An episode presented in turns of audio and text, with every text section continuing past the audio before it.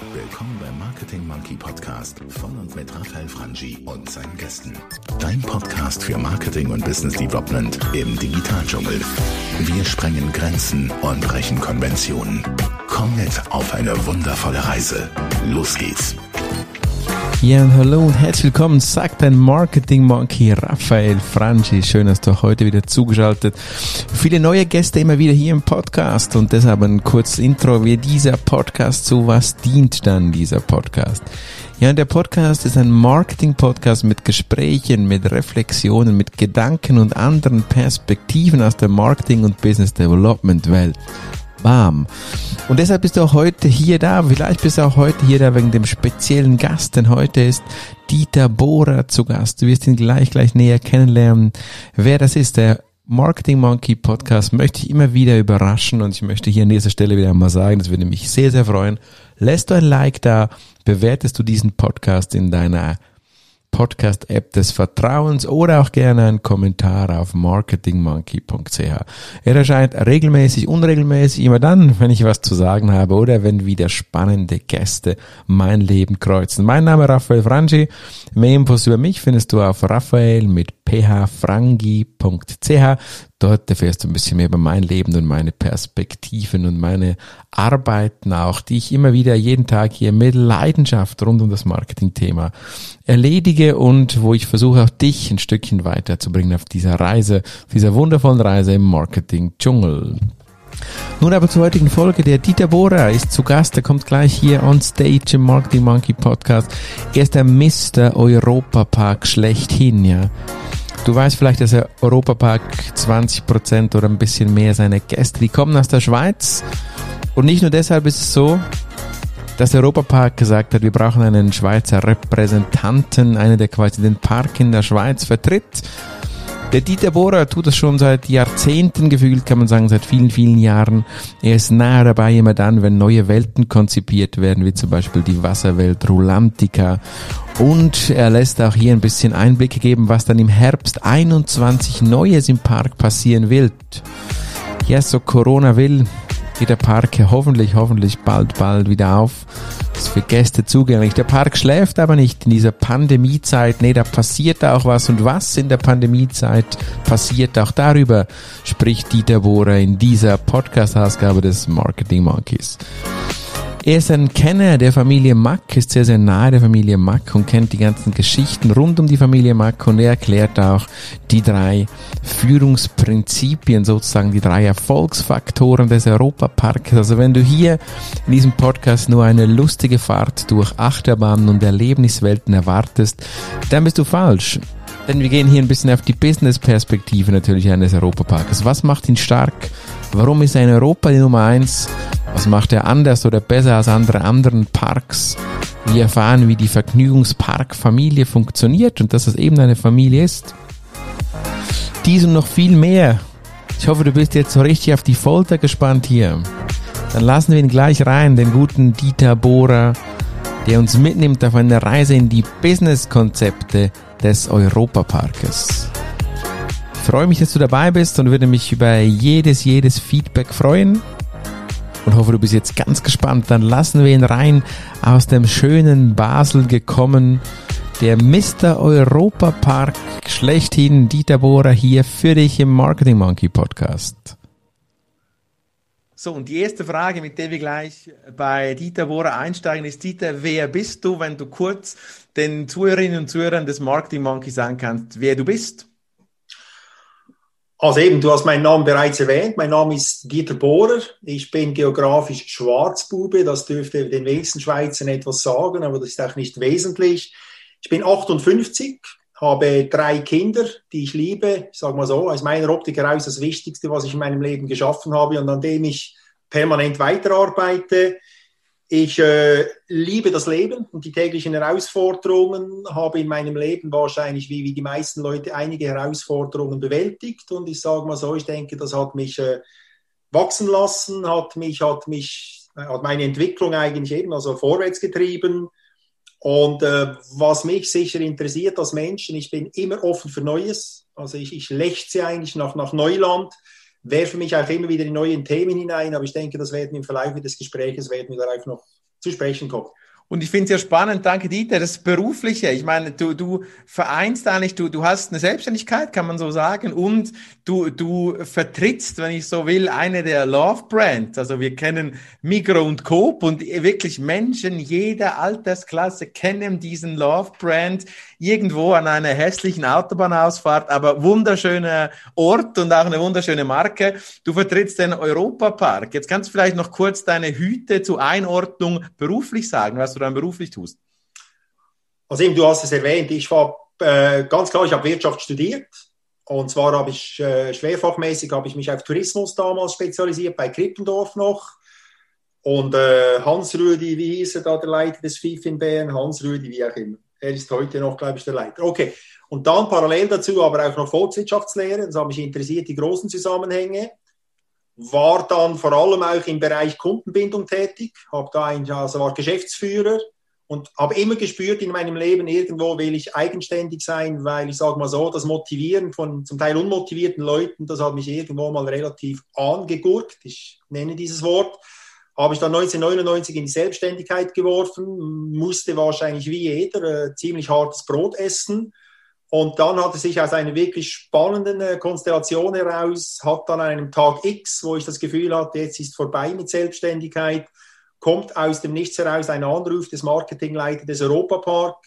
Sie hätten mich ja da kennengelernt und Sie suchen einen neuen Vertreter in der Schweiz, ob ich da dabei wäre. Und äh, ich glaube, die Antwort, äh, die hat sich von allein jetzt ergeben. Riesenfreude, mein Herz hat gehüpft und seit 20 Jahren mache ich mit Begeisterung diesen Job. Darf ich diesen Job machen? Ich sage es so wenn du so, wenn du sagen würdest, so die zwei, drei wichtigsten Aufgaben, ich meine, es ist ja, wie gesagt, das ist ein Love-Brand. Ich glaube, der Europapark, da wirst du jetzt wenig finden, die irgendwie sagen, nee, das ist ja eine komische Marke, sondern die Leute jeden Alters lieben die Marke. Du bist Vertreter von Europapark in der Schweiz. Ich meine, was tut man als Vertreter? Da stellt man sich vielleicht vor, du fährst den ganzen Tag Achterbahn, genießt das Leben und, und äh, machst drei Zeitungsinserate. Ganz so romantisch ist es ja nicht, oder? Was tut der Vertreter des Europaparks in der Schweiz? Also ich sage es mal so, doch, es hat, es hat sicher immer das, was du sagst. Es hat immer diese wunderbare Seite, dass man weiß, dass man vor allem Leute wirklich glücklich macht. Und ich meine, ich habe heute wieder ein Mail erhalten, dass wenn man das vorlesen würde, dann würde jeder andere, jeder andere Brand würde wahrscheinlich wirklich neidisch werden, was die Leute mit uns eben in Verbindung bringen. Aber du sagst es natürlich. Ich meine, damals, als ich begonnen hatte, hatte ich zum Teil schlichtweg keine Ahnung, worauf ich mich einlasse. Also da gab es auch Bereiche, Busbereich, Touristik etc., Tour Operators mit denen hatte ich vorher gar nie etwas zu tun und das hat sich dann entwickelt. Aber eben, um es kurz zu machen, ich meine, der Europapark ist auch im B2B-Bereich ganz klar hoch begehrt, heiß begehrt. Wir haben logischerweise Mittler und mein Ziel ist es letzten Endes einfach, diesen Markt mit meinem Team vollumfassend zu bearbeiten, auf die modernste Art und Weise zu bearbeiten, damit möglichst viele Schweizer in den Park gehen und letzten Endes eben auch da oben Spaß und Freude haben für die, für die, für die ja ganz vielen Studenten, die auch hier, hier zuhören, das Marketing, Branding, das macht Europapark selber weltweit. Ist das so? Also die quasi reine Markenbekanntheit, das machst nicht du, sondern das wird zentral gesteuert oder wie läuft das? Also ich sage mal so ganz klar, die, die Guidelines, die kommen natürlich aus der Zentrale, aus Deutschland. Ich sage es mal so, wenn wir von weltweit sprechen, das ist für uns ganz klar eine Vision im Moment. Wenn wir die Länder betrachten, dann geht es ja vor allem um drei Länder. Es geht Deutschland, Schweiz, Frankreich. Und wenn man das auf die Besucher runterbricht, dann muss man ganz klar sagen, eben der Europapark ist zum Beispiel in Deutschland im Moment ein süddeutsches Phänomen, so die Linie Frankfurt. Weiter oben haben wir noch Neuland ohne Ende. In Frankreich, sage ich mal so, kämpfen wir irgendwo, also quasi Elsass-Lothringen Richtung, Richtung Lyon. Aber äh, weiter drüben ist dann auch ziemlich bald mal ziemlich dünn. Und das Phänomen Schweiz ist in der Schweiz, ich meine, du hast es sogar geschrieben in, in dem Mail an mich, sprechen wir von einer gestützten Bekanntheit von 98 Prozent. Ich sage es mal so, eine ungestützte Bekanntheit von 73 Prozent, das darf man hier sagen. Und in der Schweiz kann man wirklich sagen, kennt eigentlich mehr oder weniger eben jeder diesen Park und wir sind ein nationales Phänomen. Und, und der Europapark hat ja auch, das ist ja auch spannend, ist ja auch zu einem Fünftel kann man sagen, ein, ein Schweizer Park. Also wenn, ich, wenn man den Statistiken glaubt, weiß ich, ob die stimmen, die ich da gefunden habe, dann sind 20 Prozent der Besucher kommen heute schon aus der Schweiz. Das ist relativ hoch. Es, es, hat auch viele Schweizer Elemente. Wir alle kennen die Bobbahn seit den 80er Jahren. Wir, wir kennen das Walliser Bergdorf, wo man auch Raclette essen kann und so. Also da, da findet viel Schweiz statt. Ich meine, die legendäre Limt und Sprüngli arbeitet mit euch zusammen. Äh, dieses Schellenursli-Haus, unfassbar. Also 20 Prozent der Besucher und auch ein Teil des Europaparkes ist schweizerisch. Ist das per Zufall gekommen oder sind die Schweizer beliebte, zahlungskräftige Kunden oder machst du einfach einen besseren Job als der Kollege in Frankreich? Kann man das so sagen? Weil das etwa gleich Nein, weiß, Ich sag mal so, ich sage jetzt mal, ich sage jetzt mal so, um nicht zu übertreiben. Es ist sicher ein Mix aus allem, was du gesagt hast und noch viel mehr.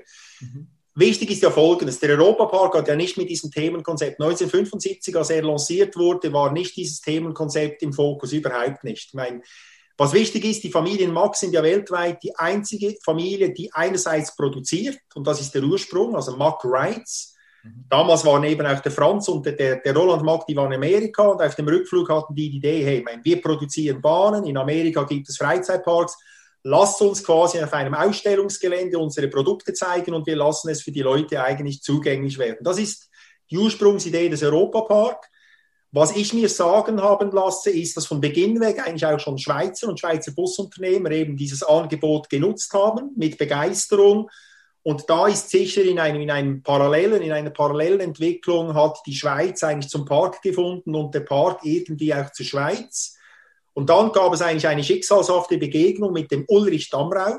Der war in der Filmwelt in Berlin zu Hause, hat die Familie Mack kennengelernt und er hat ihnen dann ganz klar gesagt, Leute, ihr müsst diesen Park thematisieren, ihr müsst der ganzen Geschichte einen roten Faden geben.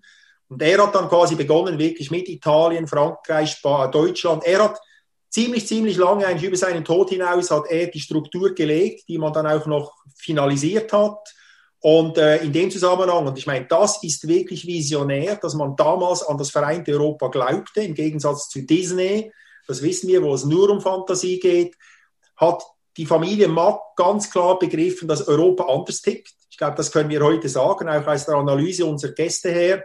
Und logischerweise in diesem vereinten Europa, wie im wahren Europa, im Zentrum liegt die Schweiz. Und äh, die Schweiz hat im Europapark diesbezüglich eine wichtige Bedeutung, ganz klar. Und vielleicht noch etwas zu den Besuchen. Also die Zahlen, die du nennst, die sind definitiv am unteren Ende. Das darf ich hier so sagen. Tagesbesucher sind es gut mehr als 20 Prozent und in den Hotels kann ich sagen, da steht locker eine 3 vorne dran. Okay. Was du vorhin gesagt hast, finde ich noch spannend. Spontan kam mir in den Sinn, wenn du sagst mit Amerika, wo Amerika ja eher in so dieses bigger, better, faster Ding reingeht seit vielen Jahren, oder die Six Flags, wo ich auch schon war. Und diese Parks, das ist ja immer mehr Spektakel, noch höher, noch schneller. Da hat der, der ganze Europapark seit Jahren eigentlich diese Erlebniswelten eher geprägt als immer höher, schneller, oder? Kann ja. man das auch so als Unterschied sehen? Ist das so? Also da hat jetzt nicht die Familie Macker nicht das Ziel, die schnellsten, spektakulärsten, gefährlichsten Bahnen in dem Sinne zu bauen, sondern ganze Erlebniswelten zu kreieren. Kann man das so sagen? Also ich möchte an dem Punkt etwas ganz, ganz Wesentliches aussagen, was nicht nur für den Park gilt, sondern ich glaube, wenn hier Führungsleute zuhören oder eben auch junge Studenten, ganz klar, in unserem Bereich fokussieren wir uns oder beobachten wir alle auf Disney. Disney ist absolutes Flagship. Ich meine, da ist sehr, sehr viel Geld. Das ist ganz klar, das ist ein Imperium. Und Disney zeichnet sich in einem Punkt extrem aus. Die haben brutale Kenntnisse ihrer Kunden. Die analysieren ihre Kunden bis zum Positiven geht nicht mehr, mhm. setzen das auch zum Wohle des Kunden um. Also da können wir alle, alle von Disney lernen.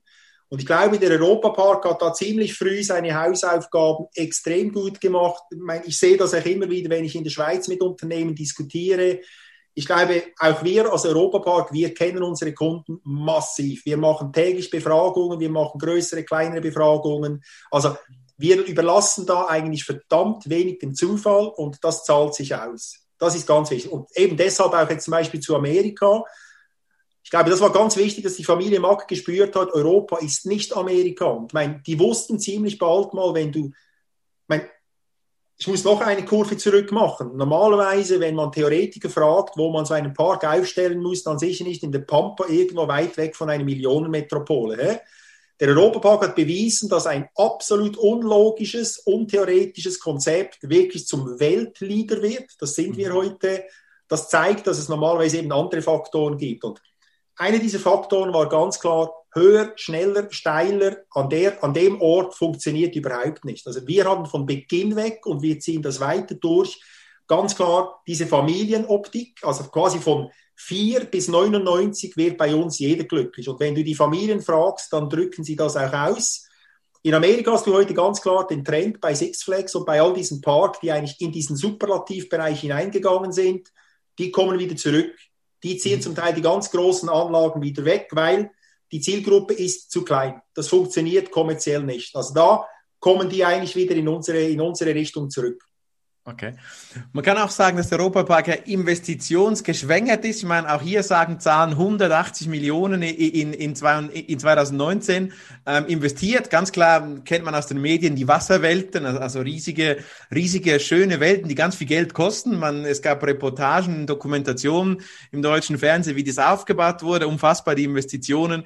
Man spricht von 90-prozentiger Hotelauslastung. Unglaublich. Da würden ganze Destinationen, würden sagen, wow, das wollen wir auch das müsste ja heißen, das müsste ja heißen, Dieter, du arbeitest mit 20 Leuten, du bist eine Riesenunternehmung, du bist das Marketing und du, du musst ein, einen Tempel in Basel haben, wo du herkommst, um das alles zu stemmen, weil irgendwann muss die Familie Marke dir sagen, ja, aber Dieter, fahr mal mehr Schweiz her, weil wir haben da Kohle investiert. Also wie groß ist dein Team und, und wie, noch mal ein bisschen konkreter, ist das wirklich so ein dieterisches Imperium des Marketings, damit man sowas ähm, füllen kann, auch mit Gästen dann, ja? Also zuerst mal eben zu meinem Schloss. Also wer mein Schloss sehen würde, und da bin ich stolz drauf, da stehen Ikea-Möbel drin, immer noch vom Anfang meiner Selbstständigkeit. Äh, und das ist in Dornach ganz, ganz bescheiden. Wir sind auch kaum angeschrieben, weil wir suchen logischerweise nicht den B2C. Also das können wir nicht brauchen, weil mit einem Riesenteam, wie ich es habe, mit genau zwei Leuten, bist du, da wären wir wirklich, da wären wir völlig überfordert. Wir haben jetzt eine neue Struktur. Wir hatten bis Ende letztes Jahres hatte ich noch die, die Presse bei mir, aber da werde ich jetzt im Outsourcing arbeiten. Da haben wir auch ganz klar eben die Struktur jetzt angepasst, auch ein bisschen mit Corona.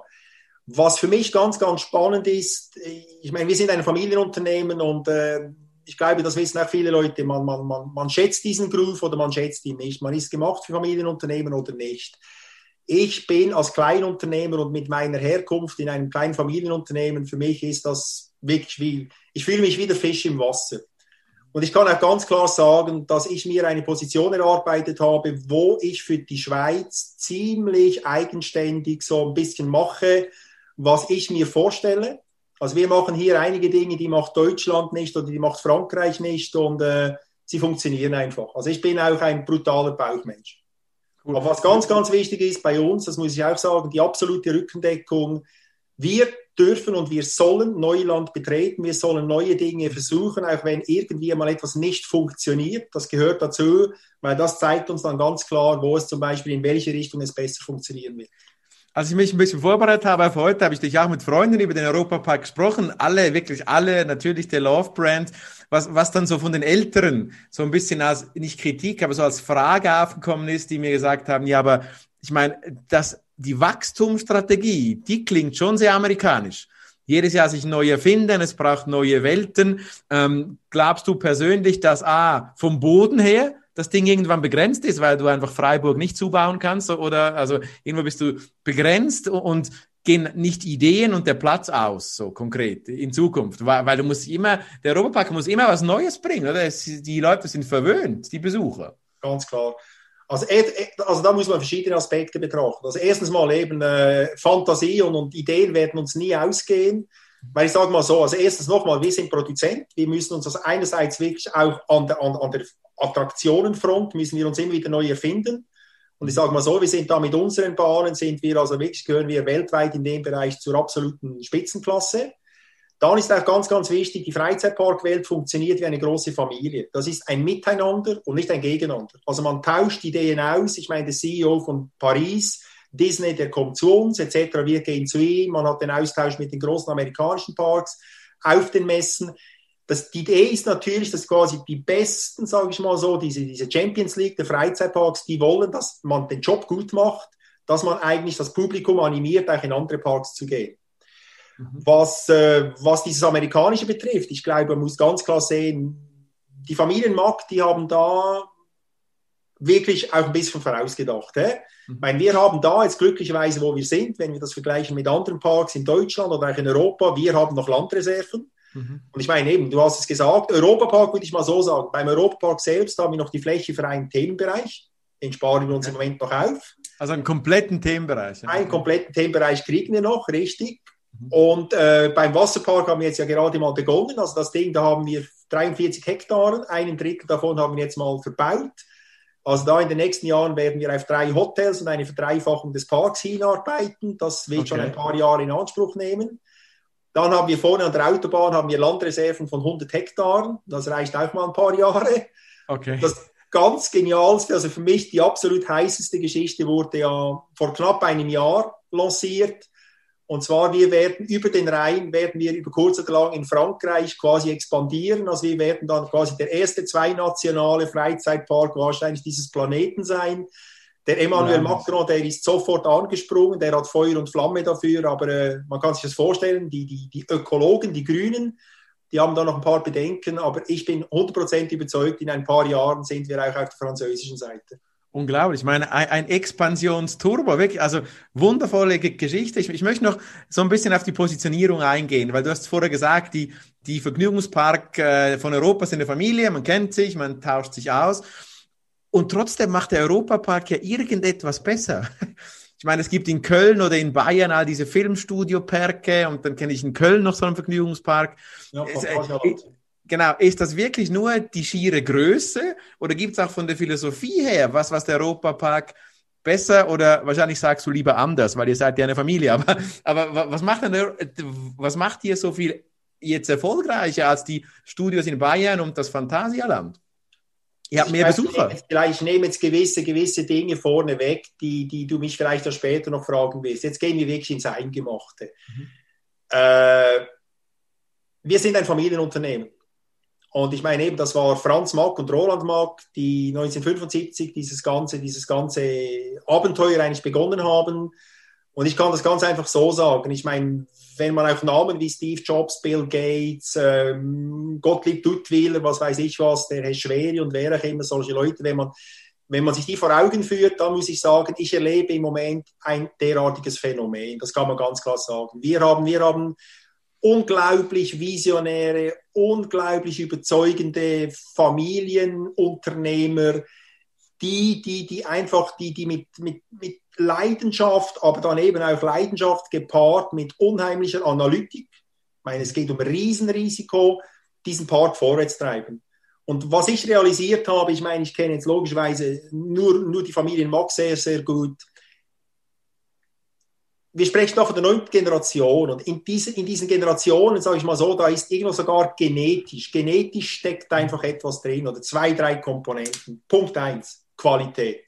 Mhm. Absolute Qualität. Was wir machen, ob das jetzt eine Bahn ist, ob das eine Inszenierung ist, was auch immer, ob das eine Abendveranstaltung ist, entweder wir machen es richtig mhm. oder wir lassen es sein. Ganz klar, da sind wir, da sind wir, also in Europa garantiert sicher eben Champions League. Das Zweite, was man auch ganz klar sehen muss, und da greife ich jetzt vorne weg, Führungsfiguren, führen heißt für mich die Kraft des Beispiels. Alles andere ist warme Luft. Und da mhm. kann ich auch ganz klar sagen, also ich habe da im Prinzip Leute vor mir, die motivieren mich jeden Tag, äh, ja, so, so an die Arbeit zu gehen, wie ich es mir zum Teil vielleicht nicht mal erträumt hätte. Also da die Kraft des Beispiels, die ist leuchtend, die ist wirklich hell leuchtend. Wahnsinn. Und das geht auch in der nächsten Generation im Moment weiter. Ich meine, die Söhne, Michael, Thomas Mack etc., ich meine, der eine hat Hotelbereich, der andere hat das Marketing, Parkbereich etc., auch da, das spürt man. Da geht einfach jeden Tag mit Freude, geht man vorwärts, auch wenn schwierige Zeiten sind wie jetzt. Mhm. Und ich glaube, wenn man die beiden Dinge zusammennimmt und das Dritte, was jetzt auch noch kommt, und ich meine, das lege ich auch jeder Führungskraft ganz klar ans Herzen. Wer Leute nicht liebt, wer Menschen nicht liebt, also Roland Mack spricht von den vier M, man muss Menschen mögen. Mhm. Wer das nicht macht, der soll doch bitte den Job wechseln. Ne? Weil letzten Endes geht es immer und überall geht es um ein One-to-One -One mit Menschen, es geht um Respekt.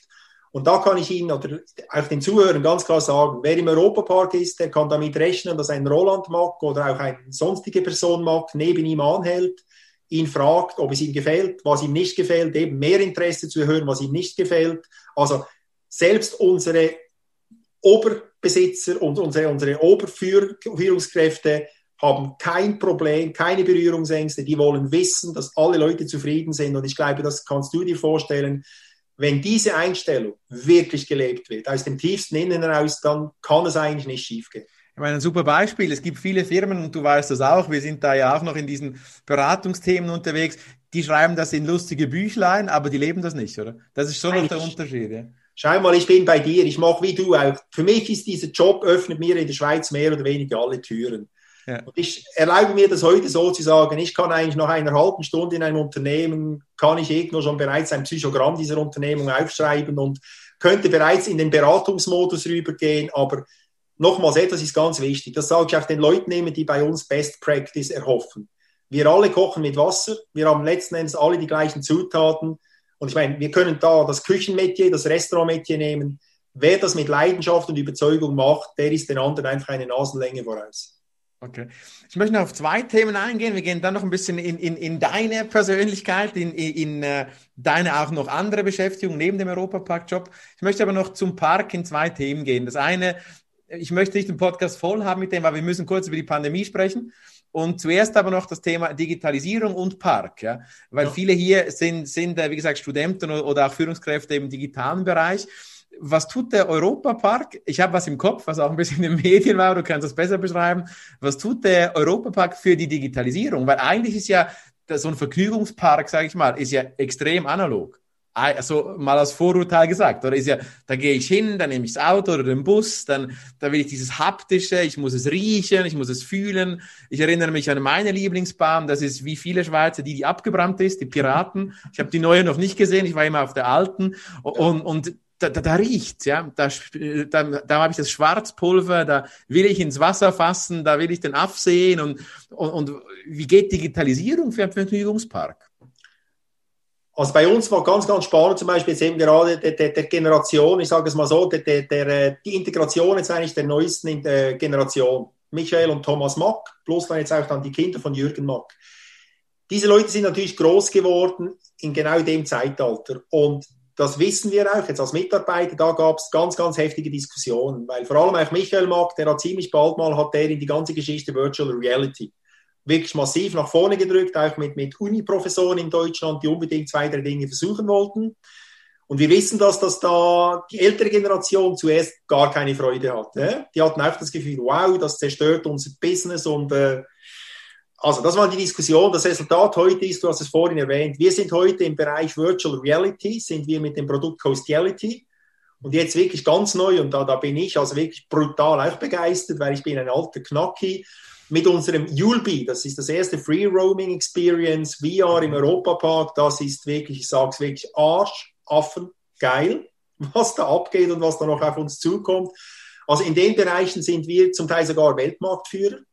Das Zweite, was aber jetzt auch im digitalen Rahmen ganz wichtig ist, und das setze ich auch in der Schweiz um, ich meine, wir hatten das Thema vor, bevor unserem Talk hier, das ist auch Kommunikation. Also ich meine, wir, wir haben heute unsere Social Media, unsere digitale Abteilung ist eine der wichtigsten Abteilungen überhaupt. Wir haben erkannt, wo es hingeht. Und eben auch Kommunikation zu unseren Zielgruppen hin ist es so, dass ich zum Beispiel heute in der Schweiz, ich würde sagen, 80 Prozent meines Budgets ist heute Online-Influencing, weit weg von den, von den klassischen Medien. Jetzt, da, da hast du eine Frage, die ich eigentlich so nicht vorbereitet habe, aber die kommt in den Sinn, weil ich, ich, ich erinnere mich, nach meiner Kindheit, wo es die Piraten waren, hatte ich eine Lieblings, muss sagen, Veranstaltung im Park, die es nicht mehr gibt. Und meine Frage ist, sieht die Familie Mack und sieht der Europapark die, dieses, diese Art von Unterhaltung auch in Zukunft? Ich erinnere mich an meine Mark Terenzis Horror Nights, die ersten. Ja. Fantastische Momente. Ich habe dann der, die Show ohne Terenzi nicht mehr erlebt, leider. Das war dann so vor Pandemie und dann keine Zeit. Aber ja. diese Art der Unterhaltung, dass man also beim Park nebenan oder im Park eben nicht einfach nur die, die in Spanien die, die Ritter durch die Arena jagt, sondern wirklich so Park in Parks, kann man fast schon sagen, so Erlebnisschwerpunktwochen setzt. Ist das ein Konzept, das weitergeht in irgendwelcher Form? Also wichtigstes Mal eben, also die, die, die, die, die Horror Nights, ganz klar, die sind ja jetzt, äh, nach zehn Jahren haben wir da den Namen geändert. Das heißt jetzt Traumatica, ist weiterhin total erfolgreich. Mhm. Ist heute zum Teil auch ein Mix von real und äh, zum Teil digitalem Erlebnis, also jetzt auch mit VR kombiniert. Mhm. Solche Dinge sind ganz, ganz wichtig. Und ich meine, ich wage jetzt mal einen Blick quasi in den Herbst hinaus. Da werden wir vom Restaurant der Zukunft sprechen. Da wird auch eine Kombination von, das kann ich hier schon mal sagen, von klassischen Fahrgeschäften, von äh, Screening, äh, von digitalen Elementen. Ich glaube, man muss etwas sehen. Erstens mal, das weißt du ja auch, wir haben heute verschiedene Generationen, die man zufriedenstellen muss. Und ich bin in einem Punkt absolut überzeugt, der Mensch, auch die Jugendlichen werden nicht einfach nur 100% digital gehen. Also am Schluss braucht es dieses haptische, es braucht auch das reale Erlebnis mit einem Freund, mit Freunden in der Gruppe neben dir, wo du, wo du die Leute eben kreischen mhm. spürst und hörst und, und, und, diese Dinge, die gehen Hand in Hand und ich glaube, das ist im Moment auch die Herausforderung, da wirklich einen guten Mix zu finden. Aber meine, wie bei vielen auch ganz klar äh, Embrace, Embrace einfach neue Technologien. Wer das nicht macht, der, der ist über kurz oder lang stellt er sich aufs Abstellgleis.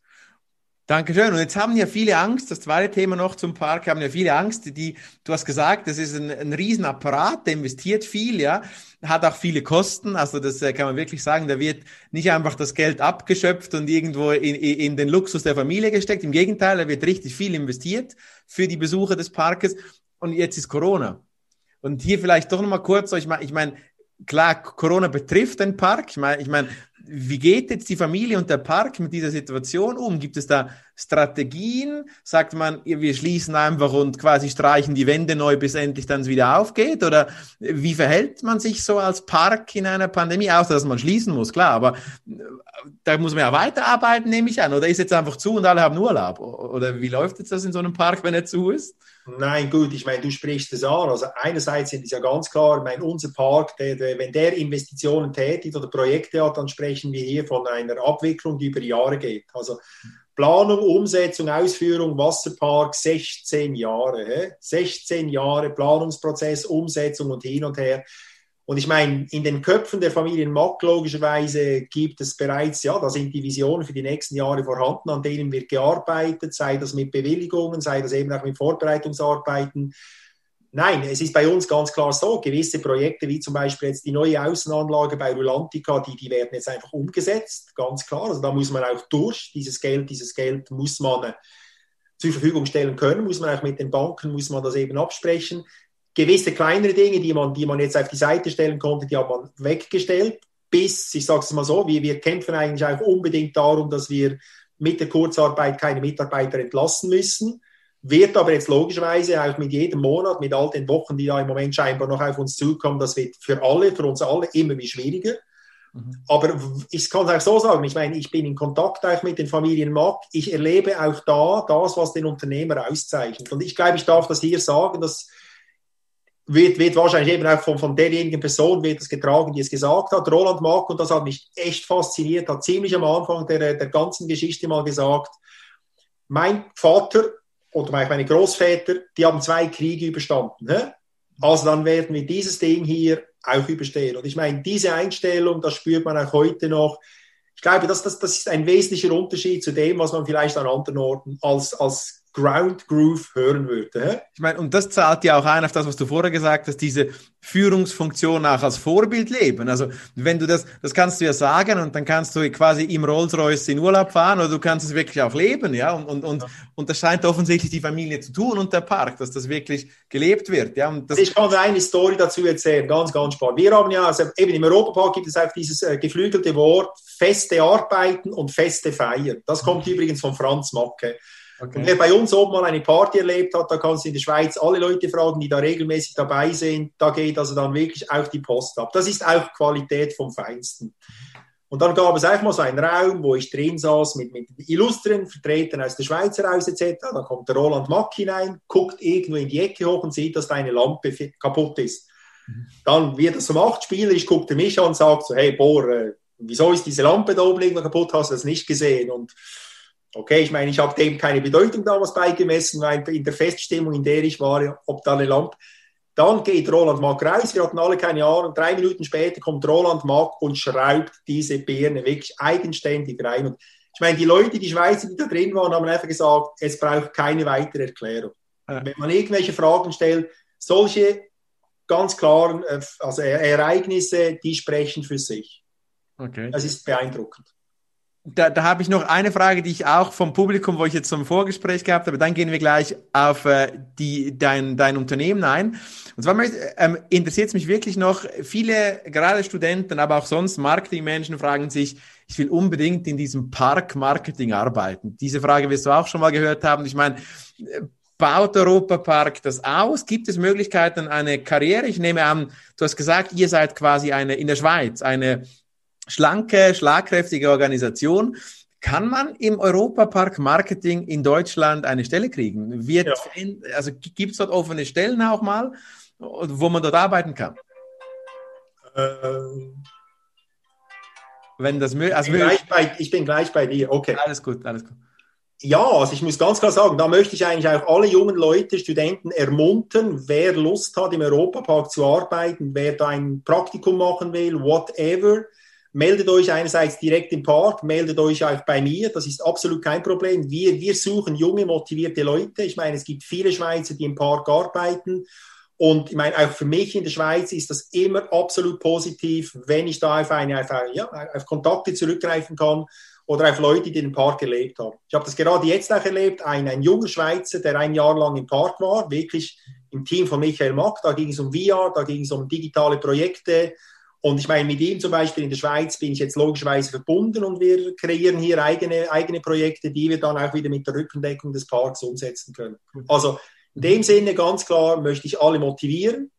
In dem Sinne, das kann ich auch sagen, bin ich zum Beispiel auch, ich unterrichte auch an der Universität im Tessin, SUPSI, in Manno. Und auch da ganz klar auch mit dem Hintergedanken, dass wir zum Beispiel junge Leute irgendwie bei uns auch äh, wieder in den Park bringen können, als Mitarbeiter auch. Also da wird Nachwuchs gesucht, das kann man, ja. das kann man versuchen, sehr schön. Ja. Hast du da den Stahlpass mir gegeben? Du sagst eben, du, du hast ja noch ein, ein Unternehmen, wo ja. du Beratungen für Marketing und Sales durchführst. Kannst du vielleicht dort noch ein bisschen was zu deiner Positionierung sagen? Also wie bist du auf das gekommen? Ich meine, du bist ja, und das merken wir, wenn man mit, mit dir spricht, und auch du hast jetzt erzählt, du bist einfach nicht nur der lustige Onkel, der den Park vermarktet, das merkt man, sondern da ist durchaus viel Background dahinter. Und du machst eben wie noch ein zweites Bein nebst der Parkvermarktung. Was macht diese Beratungsagentur und warum hast du das getan? Also gut, so habe ich das gemacht. Eben. Also, mein, wir haben vorhin über meine Ausbildung gesprochen. Irgendwo mal war mir klar, eben ich, ich will eigenständig werden und ich war damals ganz, ganz stark in diesem Bereich Kundenbindung unterwegs, UBS, Key Club etc. Wir haben für die AMAG damals ein System kreiert. Und äh, aus dem heraus habe ich mich dann eben habe ich gesagt, so, ich will jetzt den Schritt machen, ich gehe dieses Risiko ein, habe ich dann auch wirklich im Bereich der Kundenbildungssysteme, habe ich mich da auf die freie Wildbahn gewagt. War verdammt schwer, muss man auch ganz klar sagen, wie das alle, wie das alle als Erfahrung machen. Und dann irgendwo mal, ich meine, da gehen wir sicher in die Details, kam dann der Europapark dazu. Und ganz klar, in den ersten Jahren war für mich völlig klar, ich meine, ich habe das solo gemacht, zum. Teil auch sogar mit der Unterstützung meiner Frau. Haben wir mal die ersten Jahre wirklich uns, ja, eigentlich ein Bild davon gemacht, was das heißt. Und dann mit der Zeit sukzessive kamen Mitarbeiter dazu am Anfang. Positiverweise auch Leute aus dem Park heraus, die das notwendige Wissen gleich mitgebracht haben. Und, und so sind wir den Weg gegangen. Irgendwann habe ich dann natürlich eben auch realisiert, mein, das ganze Beziehungsnetz, das man über den Europapark aufbauen kann, hat mich dann eben auch mit vielen Leuten zusammengebracht und viele Aufgabenstellungen an mich heran. Das hat dann ergeben, dass ich zwischendurch eben vielleicht kleinere Beratungen gemacht habe, aber was mich dann immer fasziniert hat, vor allem auch im Schweizer Tourismus, ist, und das ist eben auch ein bisschen aus dieser Freizeitbranche heraus, jeder hier irgendwie betreibt seinen eigenen Laden, äh, schaut, dass sein eigenes Feuer irgendwie schön brennt und ich habe dann als erstes Mal wirklich ein Kindermagazin lanciert, wo ich gesagt habe, Leute, die Top-Liga der Schweizer quasi Freizeitinstitutionen, die muss doch zusammenhalten, die muss nicht gegeneinander arbeiten. Mhm. Und dieses Kindermagazin, das heute Yasuka heißt und heute mit sechs Partnern unterwegs ist, sage ich mal so, ist mengenmäßig wahrscheinlich, dass das auflagenstärkste Magazin überhaupt wird. Das, das, kam, das kam aus dem Junior raus, nee. Hat nichts mit Junior nein, zu tun. Nein, Achtung, Achtung, Junior hilft uns. Junior macht die Umsetzung, aber die Idee, das darf ich sagen, das war wirklich meine Idee. Okay. Weil ich habe mir gesagt, begonnen hat das eigentlich auch in einer Zusammenarbeit mit dem Urs Kessler, mit den Jungfraubauern. Auch da habe ich mir gesagt, wir müssen im Europapark quasi auch den Schweizer Firmen zum Teil eine Plattform geben. Und aus solchen Miteinander, wirklich aus, aus Partnerschaften heraus, habe ich da mal gesagt, so und jetzt wagen wir den nächsten Schritt und dann, am Anfang war das quasi, dass das äh, Gott, wie hieß es, Kindermax hieß, hieß es am Anfang. Und dann irgendwo mal haben wir das verändert, dann haben wir einen neuen Namen kreiert, Yasuka. Und für uns ganz, ganz wichtig in der Umsetzung arbeiten wir mit Junior zusammen, weil auch da will ich am Schluss quasi die beste Qualität, ich will die Spezialisten, aber eben für die ganze Konzeption, für den ganzen Aufwand, um die Partner zu finden, das mache ich. Das mache ich eigentlich auch mehr oder weniger persönlich. Und so hast du gesagt, für das brauche ich eine eigene Firma quasi, wäre so die logische Folgerung, oder? Ja, ja, wie gesagt, die, die, die, die eigene Firma, das war, das war der Start da mit dem Kundenbindungssystem. Alles andere hat sich dann irgendwo mal jetzt parallel zum Europapark entwickelt. Und okay. für mich ist einfach auch wichtig, ich, ich, ich, ich interessiere mich für verdammt viele Sachen. Ne? Cool. Ja, cool. Ich meine, ich kann das jetzt sagen, aktuelle Projekte zum Beispiel eben, ich bin daran, mit dem erfolgreichsten Schweizer Filmproduzenten versuchen wir im Moment einen Influencer-Film mit den besten Influencern der Schweiz ins Kino zu bringen oder im Kino, jetzt sagen wir so, auf die Leinwand. Dann etwas anderes, wo ich mich jetzt auch gerade reinknie. Ich hoffe, dass ich vielleicht eine der weltbesten Tennisspielerinnen in ein paar Jahren coachen werde und Mentor von der bin. Die trainiert im Moment gerade bei IMG in Florida. Und äh, ich bin an einem Sozialprojekt, also es gibt für mich... Unglaublich vielseitig, oder? Unglaublich vielseitig. Jetzt, jetzt würde mich ja schon noch interessieren, weil die Zuhörer hier, die kommen ja so typischerweise aus der Marketing-Sales-Ecke. Und ich meine, so, so ein Mensch wie du, das finde ich unfassbar spannend. Ich bin da jünger als du, aber ähnlich vom Mindset. Ich probiere auch wahnsinnig gerne aus. Und ich habe mich immer gefragt, und das möchte ich auch dich fragen, wenn du so Marketing-Verkaufsmenschen anschaust mit deiner Erfahrung in so vielen Projekten und das war immer irgendwo durch Marketing Sales, ja. Klar. Was zeichnet für dich so, und du hast viele von denen erlebt, wahrscheinlich sehr erfolgreiche, aber durchaus wahrscheinlich auch nicht so erfolgreiche von diesen Marketing-Typen. Ja. Was zeichnet dann so die Erfolgreichen aus? Was macht für dich ein erfolgreicher Marketing-Experte aus mit deiner Erfahrung? Du bist, ich sage jetzt äh, nicht ein konkretes Alter, aber du bist doch schon 50 gewesen, ein paar Jahre über 50, wir haben vorher über das gesprochen. Ich meine, und du hast wahrscheinlich dir ein bisschen überlegt, die Typen, die du kennengelernt hast, die erfolgreiche Marketeers waren, ja. Was zeichnet die aus? Was machen die anders? Was, was ist so ein typisch für dich ein Erfolgsfaktor eines Marketingmenschen? So in deiner Erfahrung, das muss ja nicht richtig oder falsch sein, aber du hast da eine Erfahrung. Ja. Nein, ich denke, das, was du sagst, ich habe Erfahrung und ich meine am Schluss eben, am Schluss äh, lernt man Leute kennen, man, man liest oder hört von denen und das Beste ist immer, wenn man sie dann persönlich spürt oder wenn man mit ihnen sogar Projekte machen kann und ich meine eben da hatte ich auf meinem Weg sehr, sehr viele Begegnungen und werde weiter sehr viele und gute Begegnungen haben. Ich meine, es, es, es sind Faktoren, die ich vorhin zum Teil schon erwähnt habe. Was mir aufgeht, äh, ich kann das auch bezüglich auf meine Kinder sagen. Ich bin zum Beispiel absolut kein Fan von Berufsberatung. Mhm. Ich sage mal so, unsere Gesellschaft macht einen großen Fehler. Die Leute sollten realisieren, dass, dass mehr oder weniger jeder Mensch hat irgendwo eine Berufung. Der Simon Sinek nennt das ja das Why.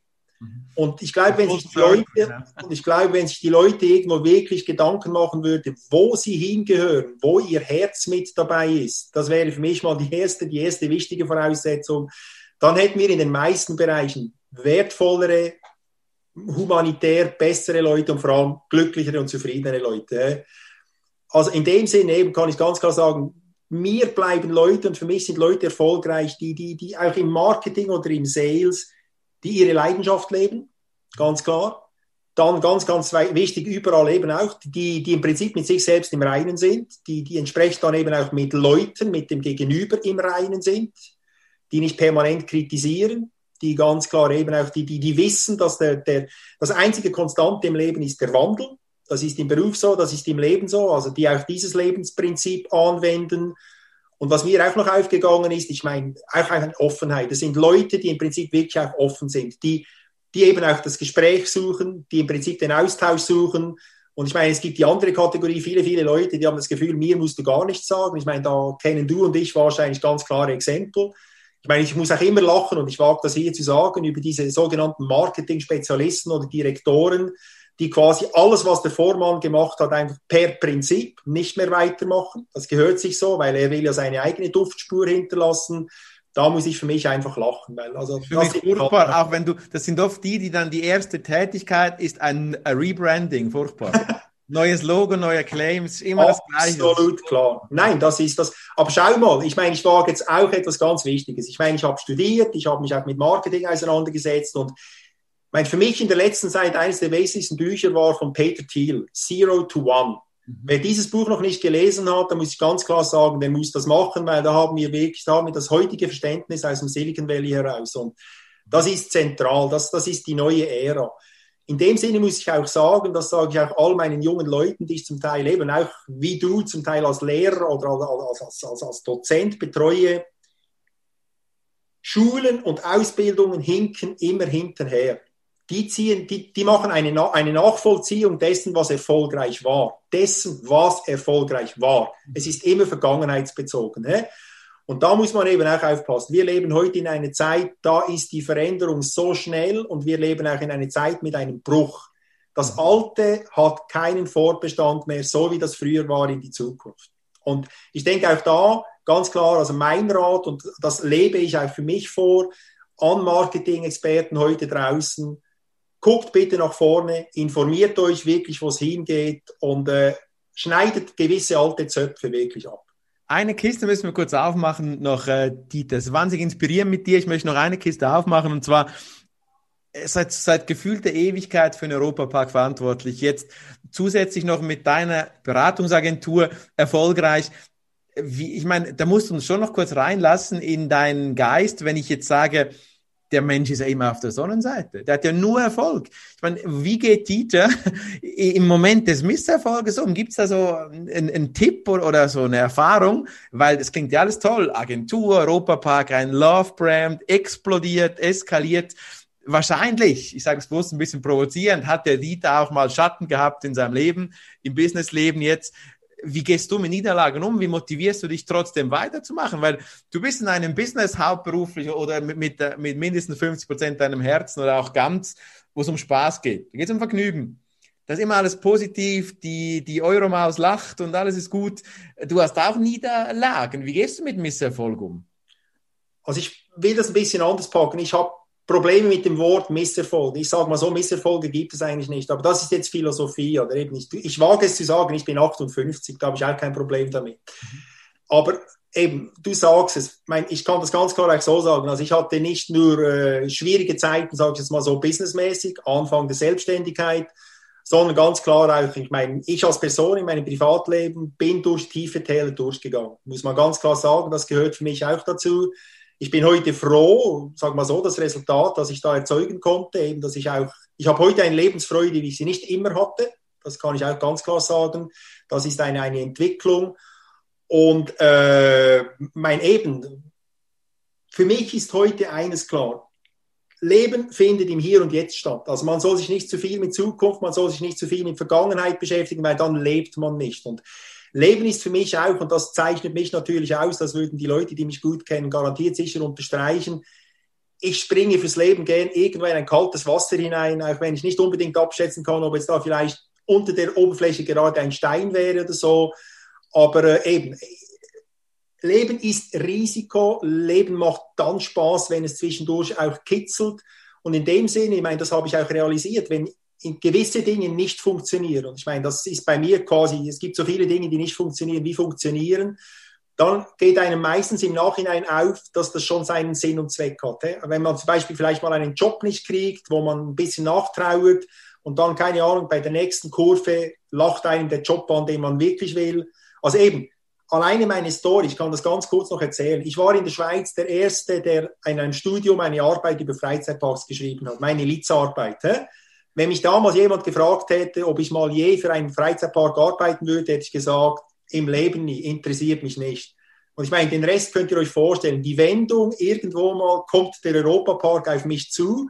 Auch das aus einer Krisensituation heraus. Ich hatte mit den Leuten eigentlich in einem ersten Projekt nur Streit. Also würde man normalerweise eigentlich so etwas gar nicht weiterführen. Also wenn man dann solche Dinge sieht, sage ich immer, vergessen wir diesen Begriff Misserfolg. Lernen, das wissen wir alle, lernen kann man nur, wenn man Fehler macht. Und ich meine, gucken wir da auch nach Amerika. In Amerika gehört es in jedem guten CV, dass du quasi eben schlechte Erlebnisse, dass du Momente, wo du umgefallen bist, du musst, wie es Winston Churchill gesagt hat, du musst einmal mehr aufstehen, als du umfällst. Das ist das Entscheidende. Und nochmals, im unternehmerischen wie im privaten Leben, wer keine Experimente macht, wer diesen Mut nicht aufbringt, sag mal so, der hat eigentlich a priori schon verloren.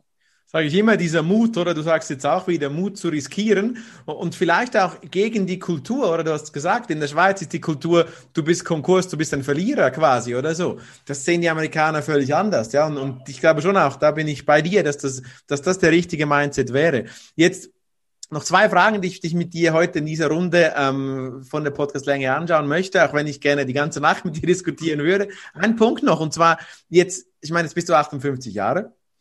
Denkt man da schon, ich meine, dass ich dir die Frage stelle mit 58, du wirkst noch viel jünger, viel dynamischer, aber denkt man da ans Aufhören? Und was macht um Gottes Willen der Park nach dem Dieter?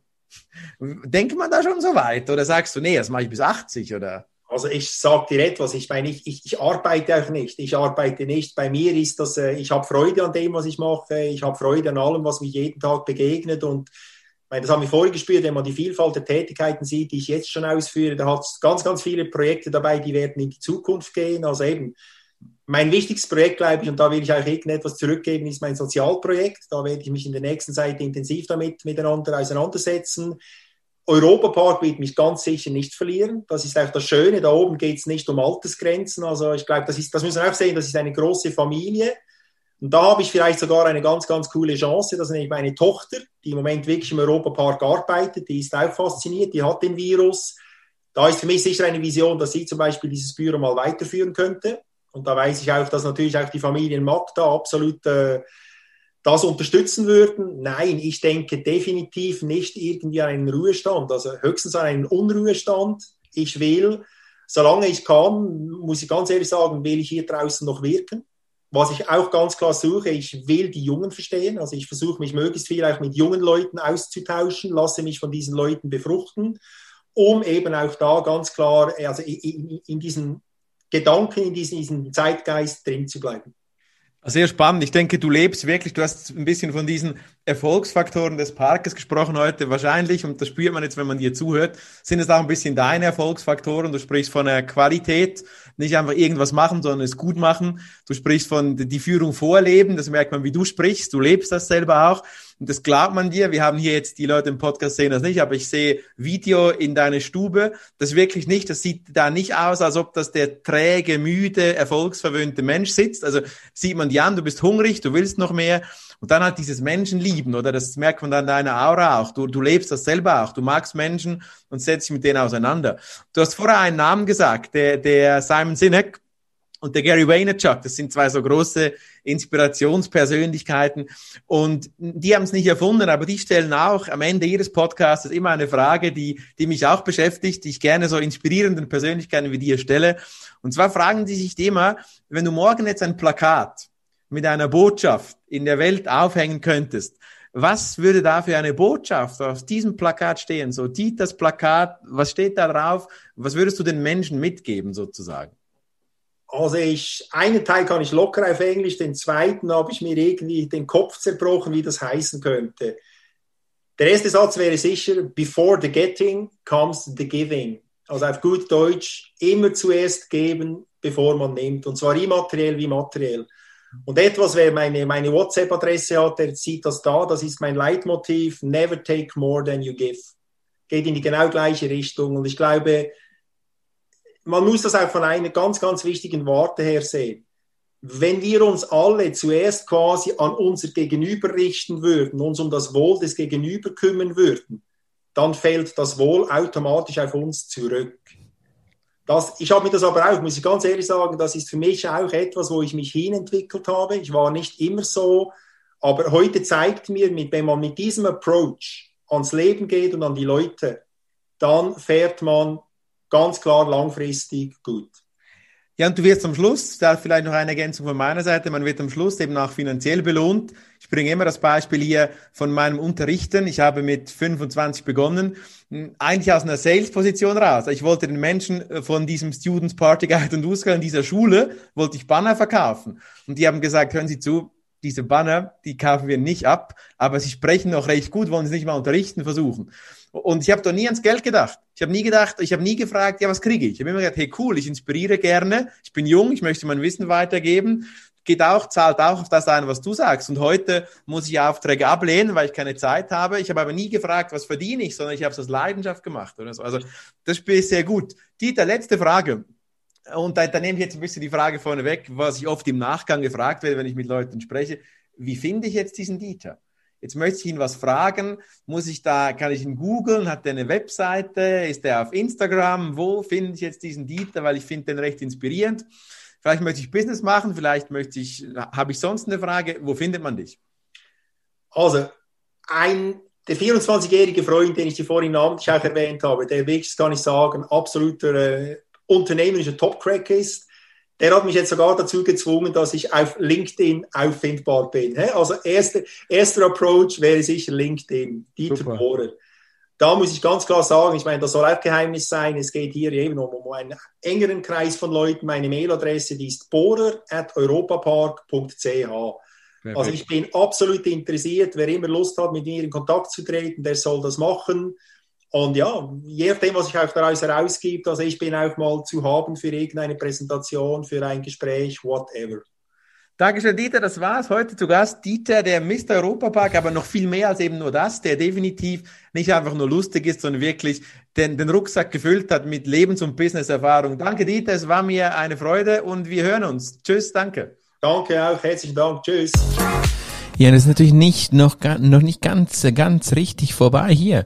Denn das, was Dieter Bohre hier erzählt hat, möchte ich am Schluss noch ergänzen mit dem Gedanken der Reziprozität. Ja, viele Studenten, Studierende von mir hören diesen Podcast und die kennen diesen Ausdruck von mir, die Reziprozität, und die meine ich wirklich in gefühlter Art und Weise.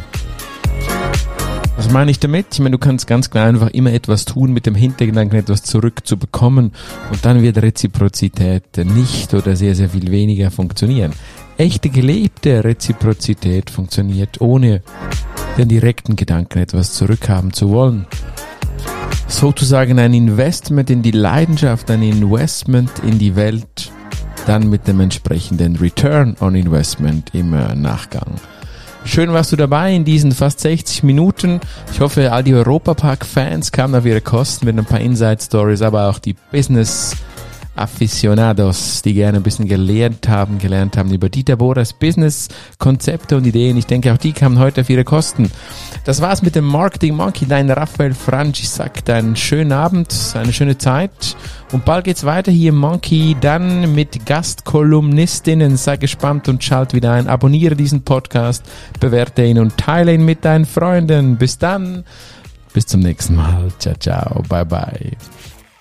Und hat dir gefallen, was du gehört hast? Lass bitte eine Bewertung bei iTunes oder einen Kommentar auf www.marketingmonkey.ch da. Bis zum nächsten Mal bei dem Podcast, der deine Ideen und Pläne verändern wird.